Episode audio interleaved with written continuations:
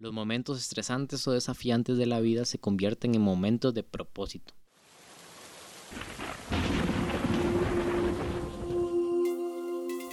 Bienvenido a Power Express, un podcast por Pablo Sanabria, patrocinado por los impuestos de saqueo.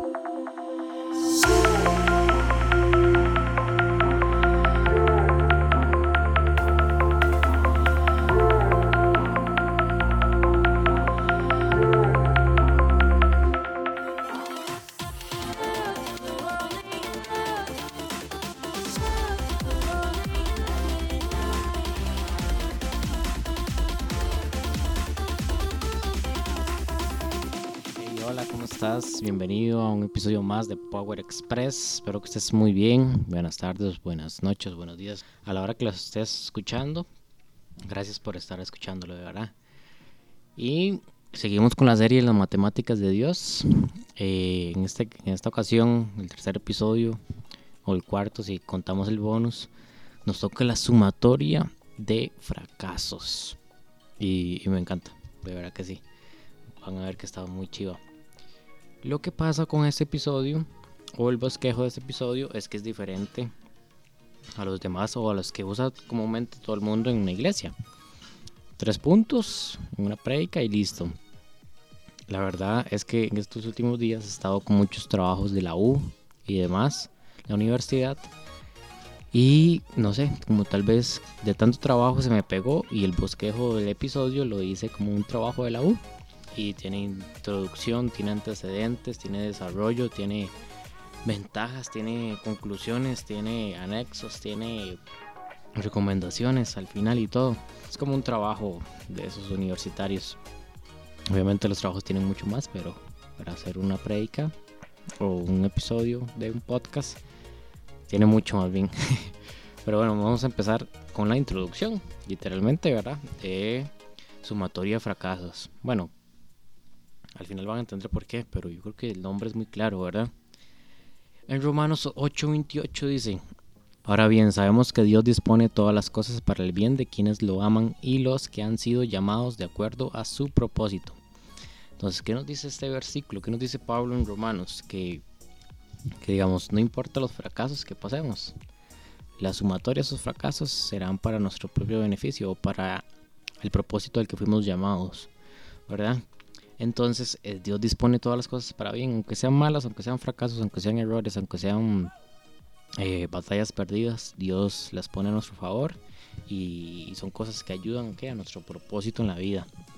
Y también una frase de Winston Churchill, no sé si lo dije bien, dice, el éxito se logra yendo de fracaso en fracaso sin perder el entusiasmo. Y está muy bueno, de verdad que sí. Tantas veces que uno fracasa, pero si sigues intentando, si sigues esforzándote con entusiasmo, dice la frase, vas a lograr el que el éxito. Está muy chido. Y otro ejemplo bíblico, en Génesis 50, 20 dice, es, eh, esto es José diciéndole a los hermanos, es verdad que ustedes pensaron hacerme mal, pero Dios transformó ese mal en bien para lograr lo que hoy estamos viendo, salvar la vida de mucha gente. Entonces me, me imagino que saben la historia de José, los hermanos le hicieron mal a José, lo vendieron como esclavo, lo dijeron que lo mataron y demás, y José pasó por mucho, hasta por la cárcel y todo. Pero al final, eh, Dios, dice él, transformó ese mal en bien, transformó esos fracasos en éxito, ¿verdad? Y salvó mucha gente, dice José. Entonces, literalmente fue así, ¿verdad? En Egipto. Luego de eso, llega, o les traigo Romanos 8:18, que dice, sin embargo, lo que ahora sufrimos no es nada comparado con la gloria que Él nos revelará más adelante. Ahí podemos fracasar demasiado, de verdad que sí. Tal vez podemos eh, fracasar y fracasar y fracasar y fracasar, pero la sumatoria de los fracasos nos llevan al éxito. No es el fracaso de hoy no es nada comparado con la gloria que Dios nos dará en el éxito del mañana. Eso es ese versículo adaptado al episodio. Y como les digo, tenemos antecedentes. Y como antecedentes, lo llamé antecedentes por, bromear un rato. En realidad es la historia de Ruth, que es un libro del Viejo Testamento, el Antiguo Testamento, eh, pequeño, de cuatro episodios. Se lo lee uno rápido, media hora, menos. Media hora estudiándolo, menos cinco minutos nada más leyéndolo. Y este nos cuenta la historia de, de Noemí, que es una mujer con su esposo y dos hijos, que se fueron de Belén, es decir, Israel, a Moab, creo que se dice así, una tierra extranjera. ¿Por qué? Porque en Belén había mucha como hambruna, pobreza, y se fueron a Moab para no morir de hambre. Ahí los dos hijos de Noemí se hicieron esposas y una de esas esposas será Ruth. A Ruth se le murió, perdón, a Noemí se le murió el esposo y a Ruth también. Y por ende a Noemí se le murieron los hijos. Y entonces y al final se quedaron las mujeres solas. Ruth volvió con Noemí a Israel, a Belén. Y, de ella era viuda, ¿verdad? Se volvió con una suegra ahí, era muy, muy fiel tal vez y se llevaba muy bien con la suegra. Pero, este, aún así tenían como pobreza, ¿verdad? Porque no llegaban, eran mujeres y antes las mujeres no le daban trabajo en, esa, en ese tiempo, ¿verdad? Eran, eh, no era como, no es como hoy. Y bueno, en Ruth 2, del 5 al 7 dice, y vos dijo a su criado, el mayordomo de los secadores, ¿de quién es esta joven? Y el criado mayordomo de los segadores respondió y dijo, es la joven moabita que volvió con Noemí de los campos de Moab. Y ha dicho, te ruego que me dejes recoger y juntar tras los segadores entre las gavillas. Entró pues y está desde por la mañana hasta ahora, sin descansar ni aún por un momento. Entonces quedemos aquí, que como les digo, Ruth y Noemí económicamente no estaban muy bien. Por ende, para comer algo, ellos se fueron detrás de los segadores, es decir, de la gente que eh, cosecha la siembra, ¿verdad? Y, recogiendo lo que sobraba, lo que dejaban ahí. Ese era como el tipo de trabajo por el cual ella podía comer. Pero afortunadamente estaba en, los campos de, de Vos, que Vos era familiar de Noemí. Y al final sabemos por la historia que, al final se, se casa o toma como mujer a Ruth y, ahí vos y Ruth tienen su relación y, ya termina todo bien la historia. Pero aquí lo que quiero tomar en cuenta y por eso les mencioné el versículo es porque dice que desde por la mañana hasta ahora sin descansar ni aún por un momento. Eh, yo no sé ustedes, pero Ruth estaba en fracaso. Ruth y Noemí estaban en fracaso. Se le murió a Noemí, se le murió el esposo y se le murieron los dos hijos. A Ruth se le murió el esposo, obviamente, ahora porque era uno de los hijos de Noemí. Tenían pobreza, eran de viudas los dos. Pero en ese tiempo las viudas eh, se le daba tal vez un familiar del novio o del esposo para que hubiera descendencia, pero tampoco tenían familia. Entonces, una viuda en esos tiempos no era prácticamente nadie y la pobreza en ese momento era extrema y como les digo, lo que hacían era recoger lo que sobraba, ¿verdad? Ese era por donde comían. Pero este, aunque el trabajo de Ruth era humilde, era cansado e incluso degradante, como les digo, no era el mejor trabajo, ella lo llevó a cabo que fielmente, con integridad, como hablamos en el episodio anterior. Como en el caso de Ruth, tal vez sea una manera de probar nuestro carácter y tal vez que le abriera nuevas oportunidades a Ruth y le abrió nuevas oportunidades. En ese momento vos, al ver que se esforzaba con un simple trabajo, dijo, hey, qué buena muchacha, y se agradó entre los ojos de él, ¿verdad? E incluso al final, en Ruth 4.17, vemos que, que ya se casó Ruth con, con y dice, y le dieron nombre a las vecinas diciendo, y bueno, y tuvo un hijo, le ha nacido un hijo a Noemí y lo llamaron Obed este es el padre de Isaí, padre de David. Todos sabemos quién es David, ¿verdad? El rey David, el que escribió la mayoría de los salmos y demás. Entonces, para algunos, yo sé que el libro de Ruth es como relleno, como Naruto. Puro relleno. Pero Ruth tuvo, como les digo, tuvo sus fracasos. Pero al final tuvo un poquito de éxito al casarse con vos. Pero en este libro fueron los preparativos de Dios para que nacieran el rey David, incluso el mismo Jesús, porque Jesús es descendencia de David, por ende descendencia de Ruth y de vos. Y ni la misma Ruth se percató de este gran propósito en su vida, porque ella murió y no sabía que, su de, su descendencia iban a ser el próximo rey de Israel, ¿verdad? Entonces, eh, a veces tampoco sabemos nuestro, propio, nuestro propósito, al menos no completo tal vez. Pero lo importante que es es ser fiel, obediente e íntegro y no darse por vencido. La sumatoria de fracasos son igual al éxito en mi vida o en tu vida. Entonces, cada fracaso es parte del propósito de Dios y el propósito de nuestras vidas es como una cadena que puede llevar a grandes cosas. Yo siempre lo digo. Tal vez el indigente que vos ves en la calle te puede incluso, y son así, porque siempre te aconsejan, te dicen, dicen cosas sabias que uno ni se imagina. Te pueden decir un consejo y ese consejo te puede venir cinco años después cuando no sabías ni quién era el indigente y puede cambiar tu vida. Entonces, es una cadena, es un propósito que incluso las personas que vemos sin propósito se hacen por medio de ellas. Y bueno, entro al desarrollo que llamé Reflexiona y Aprende. Y es porque en el, en el libro, un libro que leí de Daniel Retana, Estico también, el libro se llama Que tiene que ver Dios con, Dios con mis emociones, lo he mencionado anteriormente, está hablando de una persona con inteligencia emocional. Mencionado varias características. Una de las características es que la persona con inteligencia emocional reflexiona y aprende. Entonces el libro dice, y leo textualmente, los fracasos no significan retrocesos. Me encanta eso, de verdad que sí. El que fracases no significa que estás más lejos de la meta, sino que tal vez estás más cerca. Eh, los momentos estresantes o desafiantes de la vida se convierten en momentos de propósito. Como les decía, el momento estresante y tal vez desafiante de Ruth, que se convirtió en un momento de propósito, que tal vez ella no se dio cuenta, pero nosotros que sabemos toda la historia completa, sí nos dimos cuenta. El aprendizaje es continuo, puesto que no se conforman con pensar ingenuamente que los errores son solo errores. Esas son las personas con inteligencia emocional, ¿verdad? No se conforman con pensar de que un error es solo un error, no, sino que ese error me va a enseñar algo y tengo que reflexionar en eso y aprende, por eso así se llama el punto.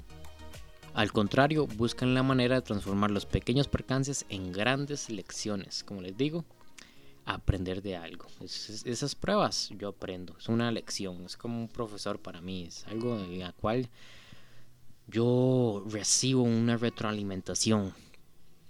Y también es importante no soltar ideas, porque también aquí entran las ideas.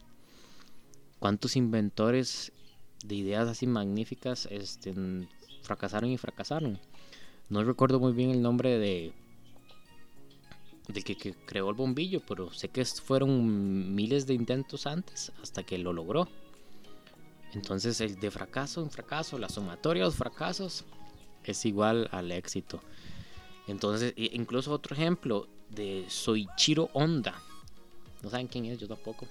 Pero es el creador de, de la Honda, de los carros que vemos, de motos que vemos. El que fundó Honda Motors Company. Pero ustedes no, sé si saben la historia. Que él era un ingeniero, eh, soy Chiro Honda, y llegó a pedir trabajo a Toyota. Y no lo contrataron, dijeron que era muy malo. Entonces él solo empezó a fabricar motos. Luego vendió la fábrica de motos a, a Toyota, perdón. Y de la plata que consiguió, formó y fundó su, empresa de, carros Honda, Honda Motors Company. Entonces imagínense, eh, no soltemos esa, la idea que tengamos. ¿Cuántas veces al del bombillo no le dijeron, deje de gastar plata en eso, sea tan necio? Y lo logró. Entonces no nos dejemos influenciar con las otras personas. No recuerdo si fue Einstein que le dijo a la profesora eh, cuando era niño que era muy tonto y que no sabía lo que iba a hacer, pero la mamá le dijo que era muy inteligente entonces que no podía ser parte de esa clase y, llegó a ser un genio. Creo que fue Einstein, no, sé, si no me corrigen. Es que es algo que se me acaba de ocurrir, no lo investigué. Entonces, eh, siempre los fracasos, los fracasos anteceden los logros. Para lograr algo hay que fracasar en algún momento y aprender de esos fracasos. Porque, y después de fracasar, ¿sabes qué es bueno? Es bueno recibir o pedir feedbacks. o críticas constructivas, eso sí, constructivas, no destructivas, ¿verdad? Y con personas que sabemos que nos van a construir y no nos van a destruir. Muy importante eso. Es bueno recibir feedbacks. Eh, hay que vencerlos, no puedo. Aquí en la reflexión y aprende. Hay que vencerlos, no puedo, para llegar a la cima. ¿Qué pasa si el, como les digo, este, soy Chiro Honda, digo, ah, no, no me contrataron ahí, ya no puedo hacer no, yo nada y, empezó a fabricar motos, imagínense. Y otro ejemplo, y tal vez bíblico, para que no digan que solo estoy hablando de japoneses raros, es eh, en el llamado de Gedeón, en jueces 6, 11 y 12, que más bien Gedeón cuando se estaban escondiendo del enemigo, eh, que decía Gedeón, decía que este hombre se encontraba sacudiendo el trigo en el lagar. Incluso el propio ángel que se le, apareció, se le apareció lo llama esforzado y valiente a Gedeón. Y es como les cuento la historia de, de Noemí, digo, perdón, de Ruth, que no era el mejor trabajo el que tenía, pero estaba que siendo esforzada y siendo valiente, estaba dándole ahí. No se dio por vencido, estaba, aunque estaba en fracaso, es, en este caso Ruth con pobreza o Gedeón con enemigos, estaban qué? siendo esforzados y valientes, estaban trabajando, estaban reflexionando y aprendiendo. Fijo, en ese momento estaban eh, sabiendo que estaban haciendo algo bueno, que era por un propósito. Y bueno, en la historia de, de Gedeón, al final sabemos la historia, que con 300 personas ganaron las batallas, ¿verdad? Tuvieron una victoria. Entonces, reflexionemos y aprendemos de, de esos fracasos, porque la sumatoria de los fracasos es igual al éxito. Y eh, ustedes han visto que en trabajos de la U comúnmente uno pone ventajas y desventajas. Pero aquí yo puse solo ventajas. Y es solo una. y es el resultado final. Lo llamé el resultado final. Porque de la sumatoria de fracasos, el resultado final es el éxito. Encontré una frase de Javier Sotomayor. No sé quién es. La verdad no sé siquiera si es... Existe o no sé. Pero me regalaron, me regalaron una libreta y venía la frase y me gustó y quise usarla. Que dice, el fracaso no es definitivo y el éxito nunca termina. Eh, me encanta porque no es que todo termine cuando ya fracasas. Porque cuando fracasas puedes seguir levantándote. Y lo que nunca termina más bien es el éxito en nuestras vidas. Y quiero meter aquí el ejemplo de Pedro. Como sabemos, el apóstol Pedro, ¿verdad? El discípulo de Jesús. Y fue uno de los que más fracasó en toda la historia que podemos ver en los evangelios. Y el más claro ejemplo fue cuando negó a Jesús tres veces. Pero ¿qué pasó con Pedro después? Fue el líder de la iglesia primitiva, fue el primer, el primer pastor, por así decirlo, de la iglesia, de los cristianos. Entonces, y no importan los fracasos, de verdad, no importa. La sumatoria de los fracasos de Pedro fueron increíbles. Cortó orejas, este, en un momento Jesús le dijo que apártate de mí, Satanás, que en un momento se le metió el diablo, una hora así. Y fracasó un montón. Y lo negó tres veces. Y tal vez siguió ahí fracasando. Pero, ¿qué se volvió? En el líder en el pastor de la primera iglesia, la iglesia primitiva. Me encanta de verdad. Entonces, eh, el fracaso no es definitivo y el éxito nunca termina. De hecho, el mismo Pedro en una carta nos escribe, Primera Pedro 1 del 6 al 7. Así que alegresen de verdad, les espera una alegría inmensa. Aunque tienen que soportar muchas pruebas por un tiempo breve, estas pruebas demostrarán que su fe es auténtica. Está siendo probado de la misma manera que el fuego prueba y purifica el oro, aunque la fe de ustedes es mucho más preciosa que el mismo oro. Entonces su fe, al permanecer firme en tantas pruebas, les traerá mucha alabanza, gloria y honra en el día que Jesucristo sea revelado a todo el mundo. Entonces, ¿qué nos dicen aquí? El mismo Pedro nos dice que por un momento breve pasaremos pruebas, es decir, pasaremos tal vez fracasos, pero al final Va a ser una alegría inmensa, una alabanza, una gloria, una honra de parte de Dios. Confiamos en eso, de verdad. Otra frase que encontré por ahí en un devocional que luego te voy a recomendar varios, dice, los fracasos son solo pruebas temporales que nos preparan para triunfos permanentes. Entonces, el fracasar es temporal y todo eso te prepara para un triunfo o un éxito permanente. Y paso a la evidencia o los anexos. No sé si saben en algunos otros países qué es eso, pero aquí en Costa Rica se usa como evidencia o anexos para demostrar el estudio realizado, por así decirlo. Pero eh, en este momento son como las pruebas. Y literalmente las pruebas que nosotros sufrimos como personas. Y son como ejemplos, por así decirlo. Y el ejemplo más claro es que nosotros tendremos pruebas cada día en nuestras vidas incluso. Y en algunas vamos a, fracasar. En algunas vamos a fallar. Pero sabes que Dios está contigo. Y de hecho Juan 16:33 dice, les he dicho todo lo anterior para que en mí tengan paz. Aquí en el mundo tendrán muchas pruebas y tristezas, pero anímense, porque yo he vencido al mundo. ¿Qué nos dice Jesús? ¿Qué nos dice Dios en este versículo? Que sí, que vamos a tener pruebas, vamos a tener tristezas, vamos a fracasar en algún momento, pero hey, tengamos paz y creamos en Dios. ¿Por qué? Porque Él ha vencido al mundo, Él ha vencido los fracasos, Él ha vencido las pruebas, Él ha vencido las tristezas que podemos tener. Y como les decía Romanos 8:28, todas las cosas son para nuestro bien, parte de Dios. Y otro versículo súper conocido, Salmo 23:4, que dice, aunque ande en valle de sombra de muerte, no temeré mal alguno, porque tú estarás conmigo. ¿Qué nos dice aquí? De que vamos a pasar en algún momento por el valle de la sombra de muerte.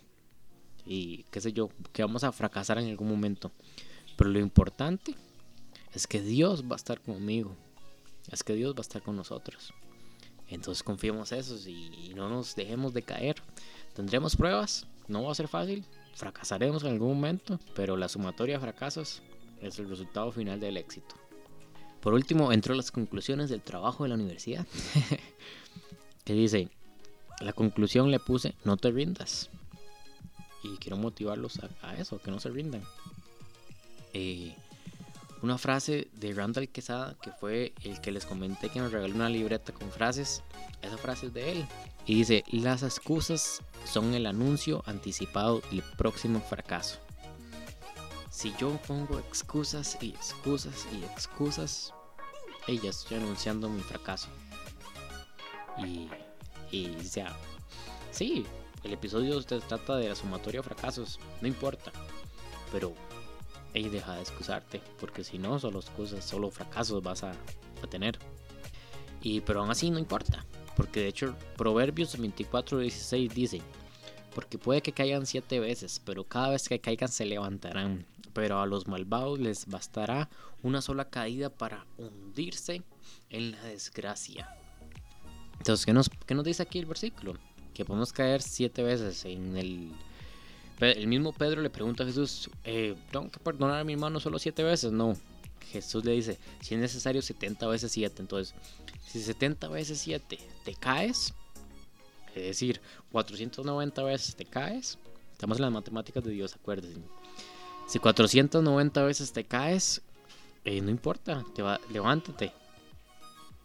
Levántate. ¿Por qué? Porque estamos en las matemáticas de Dios y la sumatoria de fracasos es igual al éxito, nos da un resultado final que es el éxito. Así que no nos brindamos, no nos estanquemos. Creo que hablé de eso varios en episodios pasados. No nos estanquemos. Porque si no, este, ahí dice, para hundirse en la desgracia, los que solo caen una vez y se dan por vencidos. No nos rindamos y sigamos adelante.